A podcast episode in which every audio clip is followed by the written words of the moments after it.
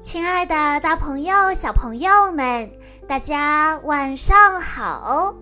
欢迎收听今天的晚安故事盒子，我是你们的好朋友小鹿姐姐。今天我要给大家讲的故事，要送给来自浙江温州的王月玲小朋友。故事的名字叫做《不高兴也没关系》。早上，牛牛睡得正香，妈妈风风火火地闯进牛牛的房间，高声地说：“牛牛，该起床了。”牛牛不情愿地翻了个身，又睡着了。妈妈匆匆忙忙地准备早饭，见牛牛还没起床，又大喊道：“牛牛！”你到底是怎么回事？这个月你已经迟到四次了。爸爸也走进牛牛的房间，催促起来。牛牛感觉心里有团火，腾的一下烧着了。他故意不吃早饭，气冲冲地走出了家门。看到妈妈举着早餐追出来，他的小火苗才慢慢消了一半。牛牛仍然不肯吃早餐，也没跟爸爸告别，就往幼儿园里走去。文文指责牛牛说：“牛牛，你不跟爸爸说再见，不是好孩子。”牛牛的小火苗一下子又旺了起来。要你管，就你事儿多。做早操的时候。壮壮总是故意踢到前排的乐乐，牛牛拽着壮壮的衣服让他站好，没想到老师立刻批评牛牛说：“牛牛不许打扰同学，请你站到第一排来。”牛牛的小火苗越烧越旺，放学排队过马路的时候，他因为想心事，一不小心闯了红灯。警察叔叔严肃地说：“小朋友一定要遵守交通秩序，闯红灯是危险的行为。”牛牛的火气越来越大。为什么大家都看我不顺眼？我再也不理妈妈，不理文文，不理壮壮，不理老师，也不理警察叔叔了。牛牛一心只想快点儿回家，回到自己的小屋里，再也不和任何人交往了。他快速跑进电梯，发出了咚咚咚的声响。电梯晃了一下，里面站着的老奶奶立刻说：“哎，小朋友，在电梯里可不能蹦蹦跳跳，会发生危险的，知不知道？”牛牛气得火冒三丈，他两个鼻孔像牛一样喘着粗气，跑到自己的小屋，紧紧地关上了门，然后趴在床上大哭了起来。牛牛哭啊哭啊，哭的泪水变成了一头冷静牛。冷静牛一出现，火气牛就和他打了起来。猫猫，气死我啦！你生气关我什么事儿？哇，番茄味的薯片真好吃！猫猫，妈妈凭什么对我大喊大叫？那一定是你一直犯同一个错误。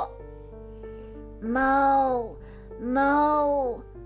文文比我矮一头，他凭什么批评我？关键在于改掉不礼貌的习惯，而不要在乎是谁提出来的。猫猫，老师不问青红皂白就知道批评我。集体活动的时候是要以集体利益为重，老师会在事后进行调查的。猫猫，警察就可以随便批评人吗？那是职责所在，关系到人身安全的事情，必须严厉制止。当别人的批评让你感到不舒服的时候，要心平气和地沟通。比如说，妈妈，明天早上叫我起床的时候，您可以先敲门吗？哦，好的，宝贝。妈妈把闹钟提前了十分钟，再也不用争分夺秒了。当别人的批评让你感觉没面子的时候，要给出方法和建议。比如说，文文，欢迎你给我提意见，但是下次只有我们两个人知道，好吗？好的，那是我们都要保守的秘密。当别人的批评存在误会，要先接受，再寻找解决的办法。比如说。老师，课间操后，我想跟您谈谈。好的，到我办公室来吧。当别人批评的很及时，防止更大错误发生的时候，要真诚的表示感谢。比如说，警察叔叔，谢谢您，我刚才确实走神儿了。老奶奶，谢谢您提醒我，我下次一定注意。不能在电梯里蹦蹦跳跳的。原来挨批评和受表扬一样，是再平常不过的事儿了。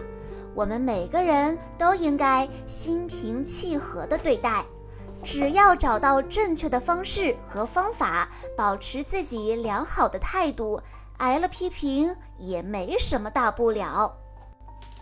吃饭不许吧唧嘴。这能督促我变成一个小绅士，不许乱丢果皮。这能纠正我的错误行为。撒谎不是好孩子，这能防止我犯更大的错误。严谨的人才能做医生，自律的人才能保卫国家。经常接受批评的人才能做得更好。生气只能使事情变得更糟。小朋友们，为了防止受批评，我们可以做到以下几点：不要一直犯同一个错误，改掉坏习惯，而不要在意是谁提出来的。集体活动的时候要以集体利益为重，关系到人身安全的错误必须受到严厉批评。就算被批评了也没有关系，虚心改正没什么大不了的。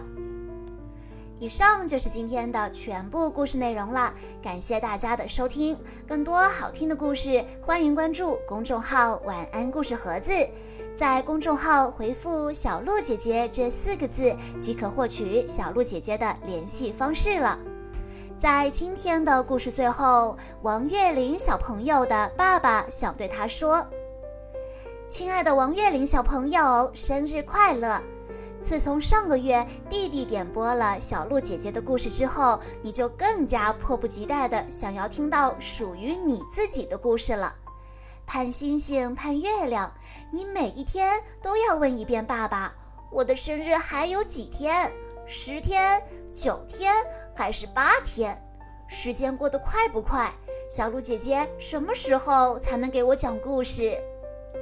今天终于等到了你期盼已久的日子，爸爸想对你说，宝贝，九月份你就要开始读小学一年级了，正式开始你的求学旅途。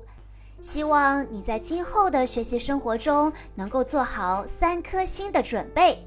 一颗要有信心，两颗要有决心，三颗要有恒心。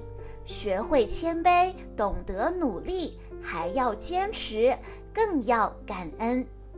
小鹿姐姐在这里也要祝王月玲小朋友生日快乐。好了，亲爱的大朋友、小朋友们，我们下一期再见喽。